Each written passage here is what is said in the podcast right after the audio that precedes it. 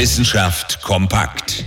Auf zum Mars. Eine bemannte Mission zum Mars. Was für ein Traum.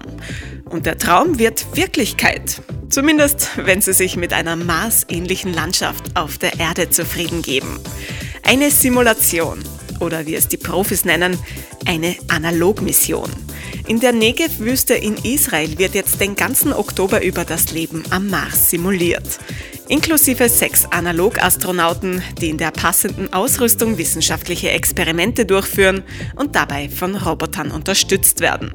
Eine Vorbereitung für eine echte bemannte Mission zum Mars.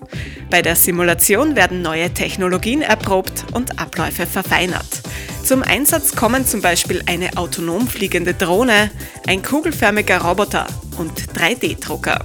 Fehler dürfen hier durchaus passieren. Nach dem Motto, besser in der Negev-Wüste als am Mars. Die Analogmission trägt übrigens den Namen Amadee 20. Das klingt doch nach Österreich. Und tatsächlich, hinter der Simulation steckt das österreichische Weltraumforum, das sehr viel Know-how in das Projekt einbringt.